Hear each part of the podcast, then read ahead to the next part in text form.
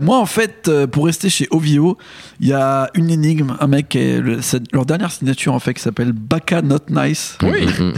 qui est en fait à la base euh, la, la sécu de, de Drake, euh, qui est peut-être le plus gros goon que Drake a pu avoir, parce qu'il a plusieurs attaques sur lui pour euh, attaque à main armée. C'est un peu l'histoire d'MC Jean Gabin. ça, hein, Proxénète, Qui était à la base, qui faisait la sécurité, Exactement, etc. de et qui- NTM et de l'Est du Neuf qui s'est retrouvé à faire rien.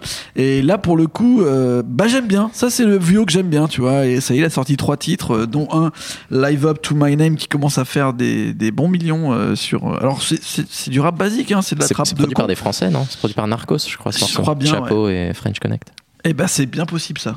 Et, euh, et pour le coup, bah, ça me plaît. Donc, euh, tu vois, la France, c'est ça. hein. Je vais continuer à franciser c'est mieux. hein.